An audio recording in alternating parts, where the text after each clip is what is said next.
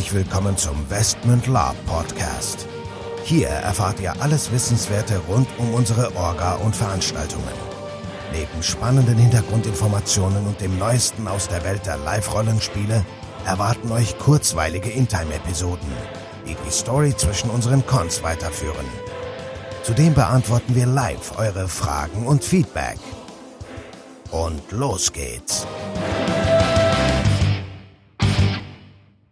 Herzlich willkommen, liebe Gemeinde, zu einer neuen Folge des Lab Podcast. Dabei sind wieder am Start der Nico und der Michael. Jawohl, hi. Jo, und heute haben wir wieder äh, eine Runde ähm, eure Fragen, unsere Antworten. Und geschrieben haben uns zwei äh, liebe Zuhörer, und zwar einmal der Ralf und der Thorsten. Wir fangen mal mit dem Ralf an. Der fragt, was ist eigentlich mit eurer Landesreligion? Wie wirkt sich diese im Spiel aus? Und was muss ich als Spieler beachten? Das sind ja drei Fragen auf einmal, Ralf. Das geht nur wirklich nicht. Ähm, ja, äh, beachten. Beachten musste erstmal eigentlich grundsätzlich gar nichts, nichts weiterführendes. Also wie wirkt sich das aus? Ähm, also erstmal, es gibt bei uns einen König, der hat den Hut auf oder in dem Fall dann die Krone und äh, der Torgat-Glauben ist die Staatsreligion. So würde ich es jetzt mal zusammenfassen. Das heißt also, allen Leuten, denen du so von der normalen Landbevölkerung da äh, begegnest, die werden irgendwie Torgatgläubig sein. Und ja, wenn man da jetzt rumzieht und vielleicht versucht, alle Leute zu bekehren, dann wird sicherlich auch irgendwie die Priesterschaft vor Ort das nicht so dolle finden. Also es gibt befreundete Orden, das wurde alles irgendwie erspielt. Die werden dann auch geduldet, offiziell in einem Register geführt. Ähm, grundsätzlich sind auch andere Glaubensrichtungen von, von Reisenden äh, geduldet, erlaubt, erwünscht, wie auch immer. Also In-Time, ne? Ich rede jetzt über In-Time. Ja, grundsätzlich, also gibt es da nicht viel zu beachten. Man sollte halt nicht als der allergrößte Frevler vielleicht auftreten. Also das kann dann schon mal der Torgat-Kodex ist ja auf unserer Webseite zu finden, beziehungsweise die grobe Beschreibung. Wenn ein Spieler da näheres Interesse hat, schicken wir auch nochmal den normalen Kodex äh, zu. Da stehen die wichtigsten Dinge drin. Also es ist schon zu beachten, dass der Torgat-Glaube natürlich eine gewisse Eigenheit hat. Ne? Also Torgat ist der höchste der Götter. Alle anderen Götter stehen unter ihm. Es gibt ja diesen Wiedergeburtsglauben, dass, dass die Staatsreligion sagt, also die interne Staatsreligion sagt, dass jeder Bettler halt deswegen ein Bettler ist, weil er sich im vorherigen Leben das halt verdient hat, ein Bettler zu sein, weil er da irgendwie ein Verbrecher war oder was auch immer. Und jeder König hat sich halt im vorherigen Leben das halt verdient gemacht, jetzt König zu sein. Also da gibt es schon so ein paar Dinge, die müsste man schon wissen, damit man da, ich sag mal auf gut Deutsch, nicht negativ auffällt. Und gerade wenn man natürlich in irgendeiner Weise Chaos oder einen bösen Charakter spielt oder vielleicht sogar eine dunklen Charakter, dunklen Orden. Also der Torgat-Orden ist natürlich rechtschaffend gut. Das heißt, der bekämpft natürlich auch alle ja, alles Chaos, alles Böse, alles Dunkle. Das heißt, das ist natürlich klar und da gibt's auch keinen Verhandlungsspielraum. Also das solltest du dir vorher überlegen dann. Das, das stimmt, aber das betrifft, jetzt hake ich nochmal ein, das betrifft natürlich grundsätzlich das komplette Land und jetzt nicht nur ähm, die, die Staatsreligion, also jede Gruppe, die jetzt irgendwie meint, besonders düster ähm, da auftreten zu müssen und raushängen zu lassen, dass sie vielleicht irgendwie einen menschenopfernden äh, Todeskult, äh, äh, Dämonenorden bespielen, ähm, dann würden auch andere Staatsorgane da sicherlich irgendwie eingreifen und tätig werden müssen, von anderen Spielergruppen mal ganz zu schweigen. Also ja, ja, klar. Ne? Also von, von daher, wenn, wenn ihr da offen drauf zugeht, ähm, erstmal äh, drohen euch da keine Restriktionen, wenn ihr euch normal benehmt. So würde ich es jetzt formulieren. Und ihr halt halbwegs normal, neutral, gut seid. Ansonsten, ja, was hat da sonst für Auswirkungen? Eigentlich gar keine. Also es gibt ein paar Spieler, die bespielen den Orden, die bespielen den auch ganz gut, sage ich mal. Wenn man mit denen in Kontakt kommt, ja, dann glaube ich, es kann ein spannendes Spiel sich daraus entwickeln. Die normalen Westman-Charaktere, sag ich mal, sind ja auch alle per se äh, oder sollen ja laut Vorgabe alle Torgatgläubig sein, aber ich meine, auch die Torgat-Kirche ist halt auch nur eine Kirche in Time. Das heißt, auch da, ja, wie das immer so mit Kirchen ist, äh, lässt vielleicht die ein oder andere klingende Münze auch das ein oder andere kleinere vergehen. Also wir reden jetzt nicht von Chaos oder so, aber wie dem auch sei, also das, da, da, da ist eigentlich ein vielfältiges Spiel möglich und das haben wir in der, der Vergangenheit auch so gespielt. Also ich glaube schon, dass die, die, die, die Religion, die wir hier bespielen, eigentlich eine recht spannende Geschichte ist und sich eigentlich auch viele Szenarien und, und, und, und Varianten da spielen lassen. Bin ich, wenn bin ich bei dir. Genau, bin wenn man, genau, wenn jetzt einer da draußen sagt, ey, ich würde gerne Torgat-Gläubigen, einen Torgat-Priester, einen Torgat-Bewahrer, das sind die Krieger des Ordens, spielen, einfach an eine Mail an orgatwestment.de schicken und dann äh, geben wir euch da die Infos, dann könnt ihr das gerne spielen. Ich glaube, Damit haben wir die Frage mehr oder weniger auch erschlagen. Dann noch ein anderes spannendes Thema. Geht auch so ein bisschen, spielt ein bisschen damit rein vom Thorsten. Der fragt, was ist eigentlich mit eurem ehemaligen ja, Nachbarland, nennt er es Taeria? Ist da immer noch Krieg und wird das intern ausgespielt? Gut, ähm, da der ein oder andere vielleicht weiß, dass es da ähm, früher mal die ein oder andere, ich nenne es mal Animosität gab.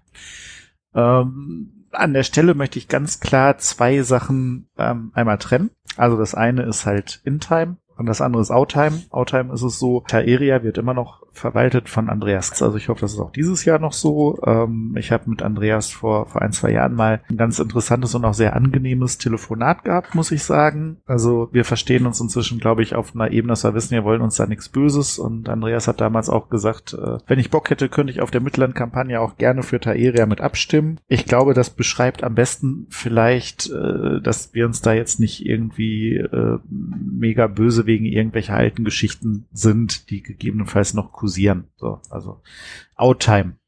In-Time, muss man sagen. Das geht aber ins Outtime rein an der Stelle. Das natürlich ursprünglich Westmund mal in Taeria ansässig war und ursprünglich der Torgat-Glaube die Staatsreligion von Taeria war. Die haben wir dann übernommen, irgendwann ein eigenes Land gemacht. Jetzt äh, gibt es die Religion im Grunde in ja, Taeria und Investment, wobei ja mal die Frage ist natürlich so ähnlich wie beim Papst, wo der nun das Kirchenoberhaupt wohnt, ähm, in Rom oder in Konstantinopel, würde also im Grunde auch ähm, ja, Spiel bieten für vielleicht in den einen oder anderen, ich will jetzt nicht sagen Kreuzzug, aber die, die ein oder andere Glaubenskrise. Und das führt dann zum dritten Punkt, nämlich In-Time. In Time ist es tatsächlich so, ähm, ja, dass man mal nachdenken muss, äh, wie man damit umgeht. Denn Taeria, äh, da gab es damals einen Rat der Höchsten und Edelsten. Das ist dann verwaltet worden, äh, ja, von den Höchsten und Edelsten, weil der König äh, zu Tode gebracht wurde. ja. ja, schreckliches Unglück. Und ja, damals war Hagen der erste eben noch äh, kleines Kind und die Adligen haben verwaltet. So, inzwischen ist das ja fast 16, 17, 18 Jahre her. Also der Hagen müsste inzwischen eigentlich volljährig sein. Und ich habe letztens mal den Herold gelesen. Das ist so ein Blatt, das lag immer der Labzeit bei, Stimme des Herold. Und da bin ich doch tatsächlich gestolpert über, über einen Artikel, dass ähm, die Zweitreligion, die es damals in Taeria gab, nämlich der, die, die Bruderschaft des Xamanos, hat den Xamanos-Glauben aktiv bespielt in Taeria, auch recht konsequent, muss man da wirklich sagen. Da gab es einen Artikel auf jeden Fall, dass der Xamanos-Orden inzwischen als zweite Staatsreligion in Taeria anerkannt ist und Hagen, also der junge König, im Grunde konvertiert ist. Nee.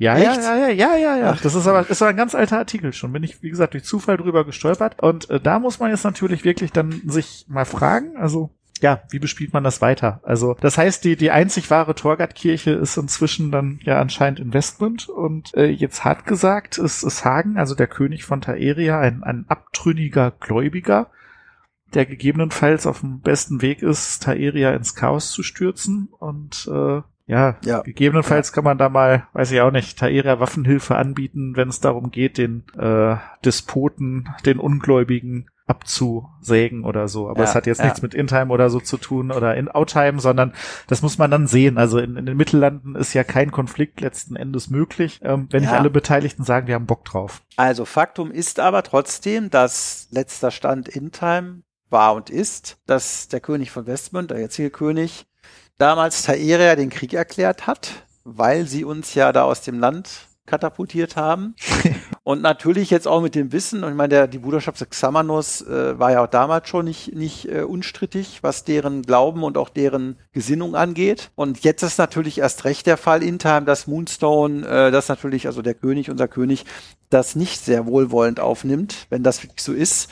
Also Faktum ist, wir sind im Kriegszustand in Time. Aber dass da jetzt ein größerer Krieg geplant ist oder irgendwelche kriegerischen Aktivitäten, nicht zuletzt auch in der Mangelung der Spielerschaft von Taeria, stattfinden, das derzeit nicht. Das heißt, das ist ein Papierkrieg, der findet auf dem Papier statt. Intern wird man davon nichts mitbekommen und es sind auch keine Aktivitäten geplant unserer Seite und ich gehe mal auch nicht davon aus, von Seiten Taeria, da in irgendeiner Weise äh, was zu machen. Das heißt, also in Time ist das momentan erstmal ruht der ganze Konflikt.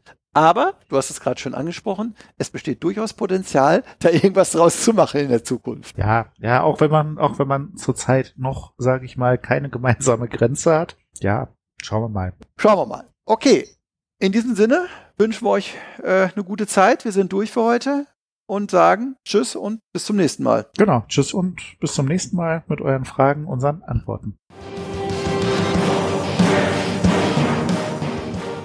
So, bevor jetzt wirklich Schluss mit dieser Episode ist, an dieser Stelle noch einmal der Hinweis, dass wir uns natürlich jederzeit über euer Feedback und eure Fragen freuen. Ihr könnt diese gerne als Facebook-Kommentare unter die jeweiligen Episoden-Postings schreiben oder einfach eine Mail an orga.westmund.de raushauen. Zudem würden wir uns mega freuen, wenn euch der Podcast gefällt und ihr uns eine 5-Sterne-Bewertung und eine nette Rezension bei iTunes gebt. Das hilft uns, den Podcast immer besser zu machen. So long und bis denn.